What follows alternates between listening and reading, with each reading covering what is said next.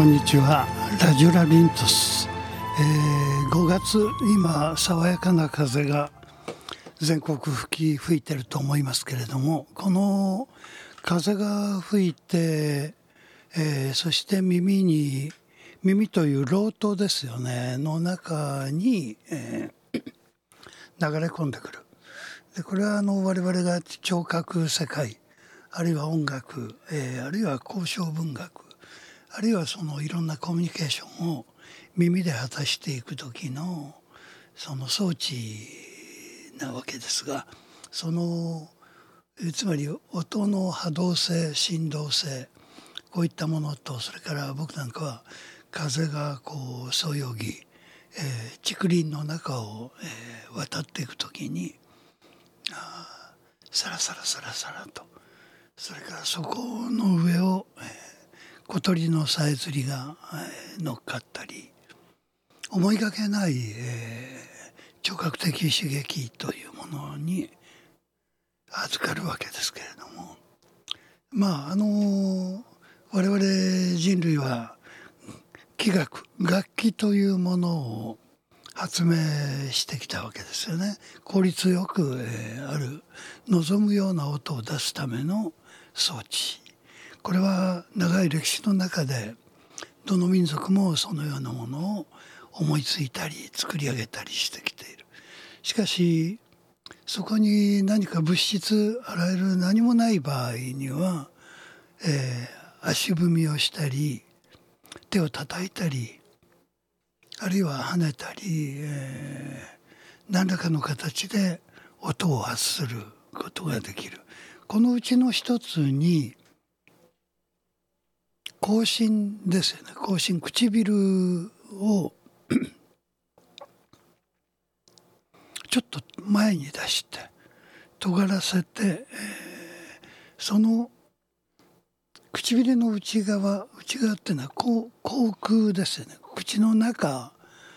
えー、の通路門ですよね。この窓というか門というか。この唇の形をややこう円形に開けましてそしてその中に我々は舌というものを持ってるわけであのこの舌をの形を僕はうまく表現できませんけどちょっとうんおそらくこうなんていうのかなこうえアルファベットで言うと U 字型にこう舌を、えー、微妙に調節しましてそしてその呼気呼気と吸気というふうにこう風を入れたり出したりして呼吸してるわけですけれどもこの空気の 出し入れのテクニックを利用しましてその上を風を送るわけですね。そうするとこれがねうまくいくと我々子どもの頃から大体多くの人は成功するんだと思うんですけれども口笛という笛が成り立つわけです。通常はあの先ほど言いました竹であるとかうん何何らかのこの自然の筒ですよね。筒をまああの呼気吸気でもってその風を通して音を発するという装置。これがまあ初期には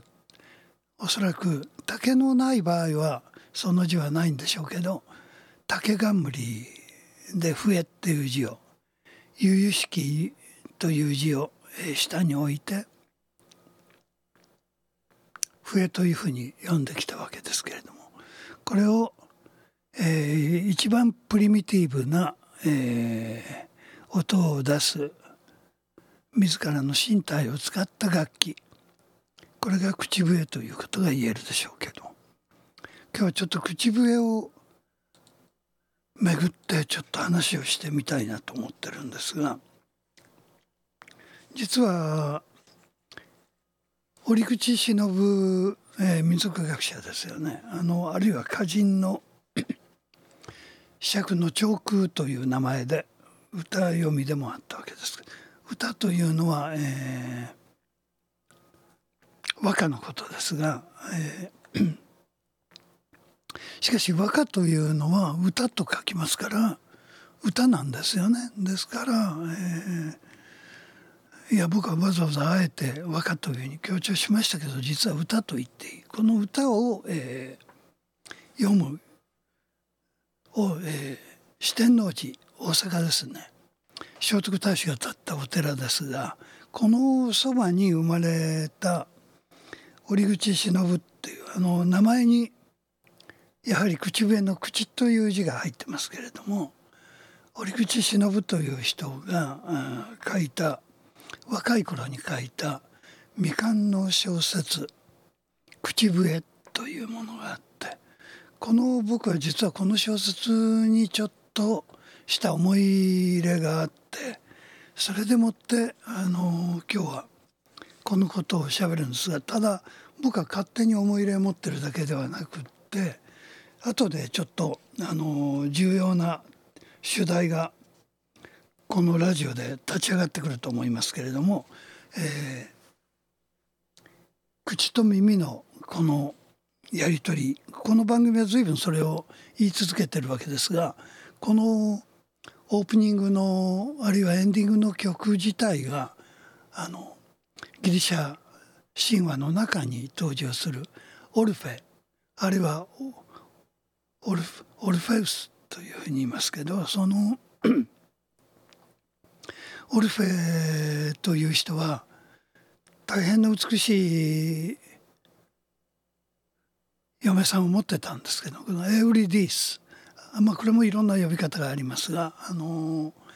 えー、悲しいことになくしてしまいます。なくすっていうのは先に死なれちゃうわけですよね。そうするとどこへ行くかっていうと冥府冥界へ行くわけです。この場合冥界っていうのはある程度、えー、イメージが限定されてますが地下世界にどうやら冥界冥府と呼ばれる死者の国があるというふうに、えー、仮定されているわけです。そしてどうしても悲しみに暮れたオルフェが、えー、別れてしまったその自分の女房エウリディス。会いたいものですから嘆き悲しんでずっとあの日々を過ごしてるんですがオルフェっていう人は実は盾事というか今先ほど言いましたけど弦を張られた楽器を持ってたりする絵が残されたり彫刻があったりするわけですがギリシャ神話の中でオルフェウスはそういう、えー、音楽を奏する。そして歌う。あるいはその現在我々音楽というふうに呼んでますけど、えー、このミューズあるいはミューゼ、えー、これもあのギリシャ神話の中の、えー、女神の名前に由来するわけですけれどもこの音楽を司っているこれは同時にオルフェは詩人でもあるんですがあまりにもその美しい音楽を奏でるために冥界冥界っていうのは死者の国ですよね。の王者は、えー、死の国へ聖者を入れるってことはまずありえないんですけれどもあまりにもオルフェのその楽曲が美しい素晴らしいのでその願いをなんていうか聞いてやるんですね。でオルフェは、えー、地下の闇の世界黄泉の国へ降りていくという話なんですけれどもこのオルフェが、えー、闇の中へ降りていくこれを、えー、20世紀今21世紀ですけれども20世紀の中頃だと思うんですがフランスパリにまあその頃いた、えー、詩人で画家で、えー、映画監督で、えー、まあいろいろなことをやった人です。えー、ジャン・コクトーという人が、えー、いたわけです。でこのコクトーが、うん、映画を作りまして舞台はあの古代へ持っていくわけじゃなくて20世紀中頃のサンジェルマン・デ・プレという場所がパリにあるんですがそこの近所のまあいろんなカフェがありましてカフェフルールとかいろんなあのそれをまあその実際のカフェ喫茶店ですよね。そこにこうたむろしている詩人たちが随分若者たちですけれども男女がいましてそこへオルフェが久しぶりに行くんですね。でそこでまあちょっとしたまあ詩人同士の口論というか喧嘩のようなことがあってオルフェはそのそういうことに気を奪われてる間にエウリディスが、黒いもう身を黒く固めた男たちがバイクに乗って数台のバイクがザーッと走ってくるんですがこれにあっという間に喫茶店の外ですけれどもこのおそらくまあ大通りはブルバールと言いますけどそういう通りになぜかそのエウリディスは、えー、バイクにはねられて、えー、倒れる。そしてそのある自動車がやってきてそのエルディスを乗せてあの車が去っていくんですがこの時にある車の、えー、主これがえー、っとシャンソン歌手のグレージュリエット・グレコだと思うんですけれどもあのこれは実は、えー、扮するところの死の女神であるわけですね。まあ、あっという間の出来事なんですけれどもオルフェは悲しんで、えー、エウリディスと何としてでも会いたいっていうふうに彼は思うんですがさすがの、えー、詩人の直感あるいは音楽家の直感と言ってもいいかそれは死の国と通じる方法を彼は見つけ出すんですね。その一つは、えー、その通路です、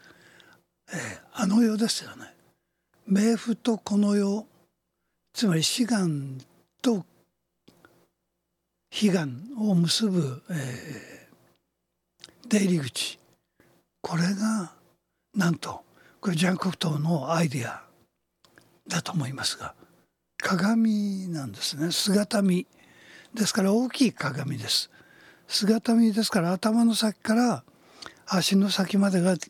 同時に映る、えー、縦長の鏡が室内に設置されていてそこへ向かって実は、えー、ゴム製の手術用の手袋医者がこう手にパチッとこう看護婦さんにピタッとこうはめてもらうそういう手袋を手にはめてまっすぐえー、両手を胸の前へ突き出してそして鏡に向かってゆっくり歩いていく。そうすると鏡の鏡の面がゆらゆらと霧のようにぼんやりしだしてそしてちょうどそうですね。水の上に静かなちょっとした波が生じるようなそういう、えー、面に鏡面がそういう、えー、水面のようなものに立ち変わっていってそこへゆっくりと指が、えー、忍び込まされる。そのままの状態で少しずつ歩いていくと体全体が鏡の中へ消えていくというふうにな仕掛けを考えたんですね。これは驚きましたね僕は子供の頃にそれを見て。でこれがまあいわゆるあの冥界とこの世との行き来できる出入り口であるそれからもう一つ驚くべきは彼は自動車の中に、えー、あるラジオっていうものに注目したんですね。その当時のラジオというのは、えー、スイッチっていうかボタンがあの右へ左へとこう回転させてギザギザがついていて少しずつこう回転させるんですよ。そうするとえー、っと周波数の合うところへやってくるとあの話し声が聞こえたり歌が聞こえたりまさにラジオ今この番組がそうなんですけれどもそので周波数が合わない時は何か、えー、キュンっていうあのノイズが走ります。でこういうノイズがこう、うん、飛び交う中で懸命にその何かあの絵の世界と合わせようとしていると、えー、チューニングが合うというわけですよね。この「ラジオラビリントス」のオープニングエンディングのこれ遠藤正美が、えー、アレンジしてくれましたけれどもこれはもともとはあのえー、っとオルフェの、えー、オペラのですねエウリディスのオペラの感想曲「妖精の踊り」っていう、えー、曲をジャン・コクトーも映画の中に挿入しています。そして我々は、えー、そのえー、っとオペラ曲を、えー、さらにうんとそのジャン・コクトーの映画の中のドアを閉める音あるいはラジオの、えー、効果音こういったものをうまくその上にかぶせながら取り込んでさらに次なるバージョンをこの「ラジオラビリントス」この迷宮ラジオという中に、えー、持ち込んでるわけですけれども。まあ口笛からここまでちょっとあまり喋ってると本題に移れないんでちょっとここで「えー、少し音楽をお聴きいただきます。手紙はつきましたか？えー、ありがとう。厚みの言葉はいつもの通りにしか彼の耳には聞こえなかった。安らかにこだわりのない唇が。彼の良きとは非常に違っていた。それに自身はどうだろう。こんなにどぎまぎしてと思うと顔も上げられない。節目になって青畳を見つめている。ここはわてのおじが住職してますね。それで休み言うと実機にここへ来ますんですがそら静かなことと言うたらないつでもこないすごいくらいだしかかて一匹も言えしまへんしなこう相手が話しているうちに安らはそっと上目遣いに厚みの顔を盗み見た。青白くそがれた方を寂しみながら夏痩せする厚みの癖を知っている奴らは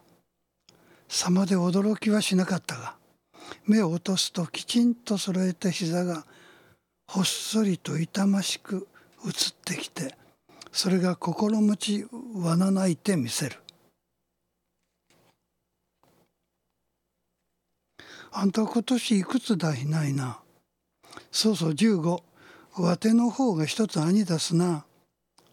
ふと口ごもってしまった。おずおず目を上げると胸のあたりがげっそり薄く見えた。奴らは厚みばかりに物を言わせておいて自身はただうなずいてみせたり「えー、と言って見たりするだけではさぞ厚みにしても物足らないだろうと思えば思うほど話の題目を取りはぐらした。えーと、この一節はですねあの今思いつきでちょっと読ませてもらいましたがえっ、と安らと渥美っていうこの2人が友人でこの2人が、えー、まあいわば狂言回しというかこの物語展開をの主人公なわけですがこの男同士一つ違いの少年たちこれがこの「口笛」という、えー、未完小説なんですけれども折口忍が、えー、書いた最初に書いたあの小説未完なんですがこの「口笛」というもの。でこの口笛というものは実は友情というふうに言っていいと思いますけれども友情というものを、え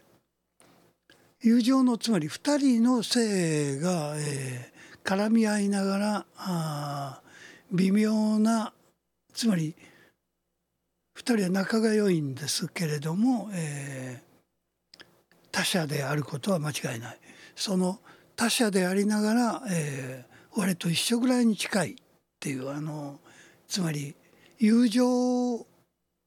というものですね。この愛情の持つ一つの形。これはあの古代のギリシャにもありますし、えー、各国友情を描いた、えー、文学もたくさんあると思うんですけれども実は我が国は非常にそれが、うん、まあどういうふうに見るかですけれどもあの少ないかもしれません。この友愛というものが口笛というものと折口忍は、えー、何か、うん、そうですねひょっとすると何か直感的なこの折口忍という人は、えー、かなりそうですね、えー、言語の人なんですけれども、えー、その言葉の表層的な、えー、普通我々が思って使ってるような意味の、えー、ずっと何かねあの奥深いところへ降りていって使うような人なんですね。例えばそうですねあの構造主義のミシェル・フーコーという人がパリにいましたけれどもミシェル・フーコーという人はあの自分のやろうとしてる、えー、そこをする世界を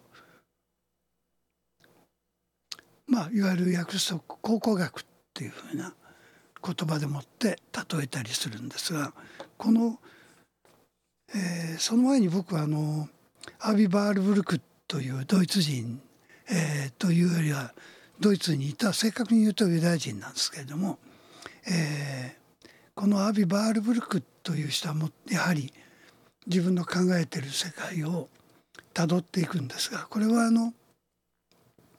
古代へずっとたどっていくんですけれどもこれを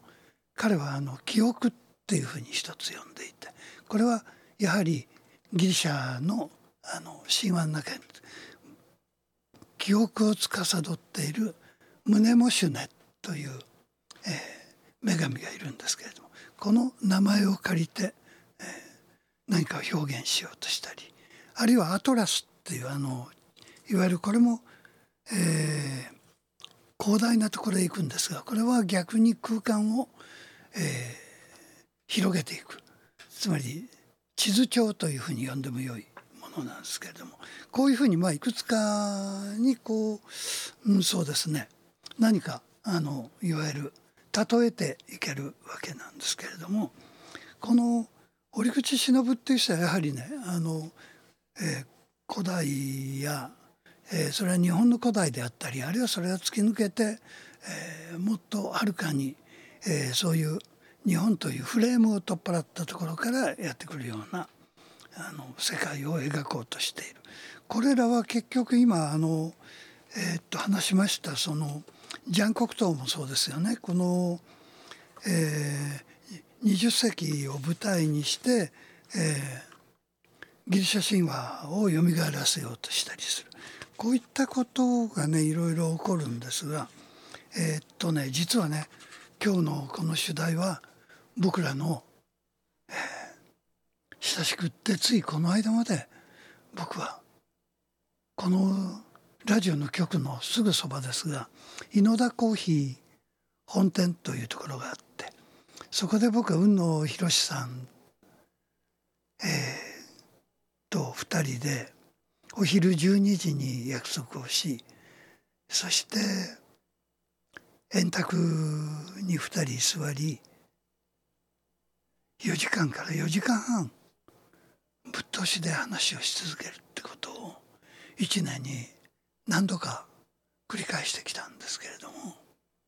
この雲野博さんが、えー、残念ながら帰らぬ人となられたんです、えー、先月4月の5日なんですけれども心不全で他界されてしまった。それで今日は僕はこの雲野博さんの追悼をこの番組でやりたいと思ってるんですが雲野さんおそらく僕にあの託してくれました原稿これが折口忍論と言ってもいいもので、えー、折口忍の「しおり」というタイトルで雲野さん書いてくれました。大体3章に分けて書いてるんですけれどもでこの折口忍論「えー、しおり」ってのはあのえー、っとあの本に挟むしおりですよね。これについていろいろ書いてます。しおりってのは、えー、ししおる枝を折るということが初めではないかっていうことやそれから、えーと、折口忍というあの人の頭の中思想、えー、彼が施策の道をこうさまようんですがそれはあの文字文章になって残されているので我々はその追体験をするわけですね。でこれはあの雲野博さんに言わせれば折口忍という深い広大な森の中へ我々も少しずつ迷わないように降りていくんですけれどもこの分け入っていった時に、えー、迷わないように目印に通ってきた道の木の枝をちょっと折って印をつけておく。という。これがしおりというものではないかというんで。僕も折口忍の森に入るのでしおりを目印に標石として、えー残していくよっていうことを言ってるわけですね。で手書き原稿で僕のためにこれは本にしなくてもいいしともかく読んでもらえれば嬉しいってことが書いてあるんですがこれをいただいたこれのあと、えー、まあいわば直後と言ってもいいかな海野さんは他界されたので。これはまさしく移行というわけです。そして、えー、っと今さっき僕は「口笛」っていう折口忍の本の一節を気まぐれに読ませてもらいましたがあの僕はちょうど岩波の文庫あの折口忍全集っていうのは実は何巻も、えー、僕は何巻か持ってるんですが頭の第1巻から第3巻までは古代研究と呼ばれるものでこれとっても僕にとって重要な本なんです。そしてあの全部で、うん、10巻をはるかに超えるのであの僕は全部揃えているわけではないんですけれどもこのその中から小説とおぼしきものを、えー、と岩波の場合は文庫で「死者の書」というものと「口笛」っていうものをあの入れて出版されてます。あと,、えー、ともう一つ別の出版社からはねこの「死者の書」とそれから「新徳丸」と呼ばれる、えー、よろぼしのことですがこれを、えー、折口が書いていましてあのそれが入ったものとあのおそらく僕が知る限りでこの2つが共に文庫本で、えー、出てるというわけです。そして雲野さんは僕は、えーと、もうすでに40数年の付き合いになってしまったわけですが、えーと、雲野さんと出会った初期にですね僕は原稿をもらってます。これは僕が最初に20代に出版社を立ち上げましてこの出版社名が螺旋社というんですけれどもでまああの雑誌のような文、まあ、いわゆる文化誌文化雑誌なんですけれどもあのテーマがあってそのテーマに沿った原稿を集めてる。これ僕は機械と植物。機械ってマシーンですよね。それとプラント、えー、機械と植物という全く一見その当時全く無関係だろうなんじゃこれはっていうようなテーマを僕は実は機械をよく見ると植物をかなりもモデルにして作ってるよ。植物の構造と機械の構造ってある部分よく似てるんじゃないかあるいは形態的にも似てるんではないかってなことを思いついて、えー、特集のテーマを組みましたその中に雲野さんちょっとこのテーマで書けないっていうんでお願いしているんです。でこれが僕が雲野さんに原稿を頼んだ一番最初ですが雲野博は「花三つの変装」と題してこれがそもそも3章に分かれてるんです。えー、水の花一章それから火の花。それから石の花というね、えー、実に愉快な象徴に満ち溢れたテクストがここに掲載されてます。これレビューの創刊号なんですけれども。そしてその後ですね去年まあずっと僕と長い付き合いになるんですがいくつか今までに原稿の依頼があのありましてそれから海野さんと僕とがあのこもごもいろんな話を、えー、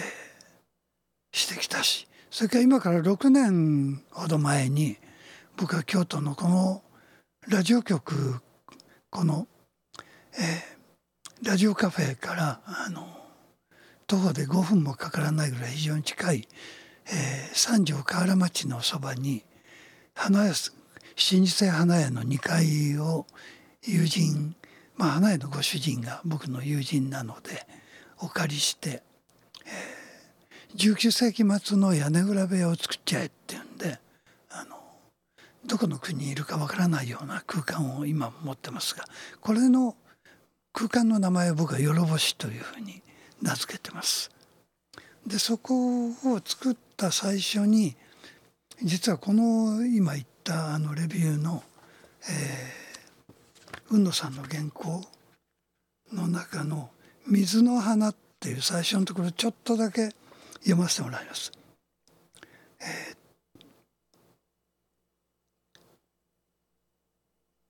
私はいくつ噴水を見ただろうか。階段に足を下ろすとそれは水のオルガンの鍵盤になっていて水はノズルからさまざまな速さと高さで吹き出てパイプを響き渡させる。私は小走りになる。道に沿った百噴水は次々に走ってゆく。立ち止まる。噴水はゆっくりと高く登っていく。この庭園をさまよいながら私は至る所で水の花の開花に出会う。私がそこを通ると花は開き出しパイプは音楽を奏し始める。また違った広場に出た。いやここはさっき通ったところだろうか。噴水はすでに花を咲かせている。それともこの庭園をさまよっているのは私一人ではないのだろうか。ケネサンガの作った人工の水ではイタリアのティボリのビラデステの庭園が舞台に使われていた。かつてこの庭園を2台のパイプオルガンによるバロック音楽会に例えようとしたが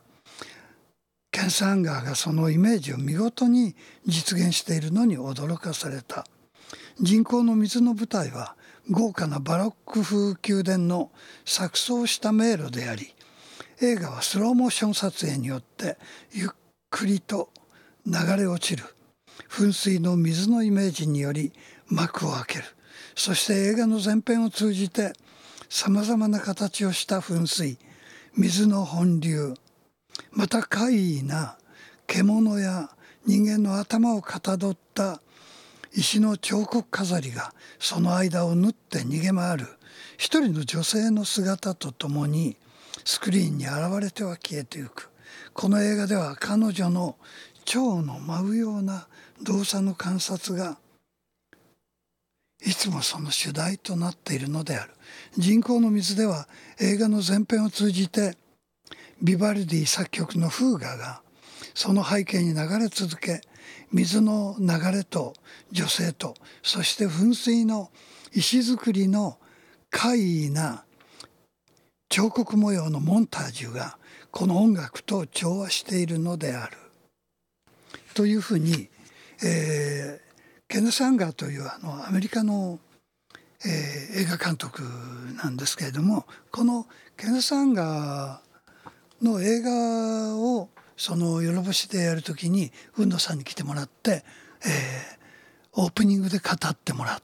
それからまあ何度か来てもらいこの我が今語っているこのラジオラビリントスこの中にもゲストで出てもらっている。そしてその海野さんがあ口笛を吹きながら軽やかにこの季節春に、えー、冥界へ降りていかれた。それをこのラジオという通信装置によってジャンコプトーブではないんですが、えー、あの世とこの世をつないで今海野さん聞いてくれてると思うんですが特にこの口笛という、えー、主題を通してあの世とこの世を古希と旧希でつながって、えー、通じ合っている。そしてその友情というものがどのようなものか。この実は最後の原稿、えー、先ほど言いましたあの宇野さんが僕に残してくれた意向ですよね。旅する口笛少年。折口忍へのしおり、えー、この螺旋者が復活してます。40何年かぶりに。そして海野さんはこの螺旋者のはじめとそして復活に大いに関わってそしてあの世で微笑んで口笛吹いてくれてると思います堀口忍番組のご協力は大垣書店でしたそしてオルフェを通じて海野、さんと今こうして話しています。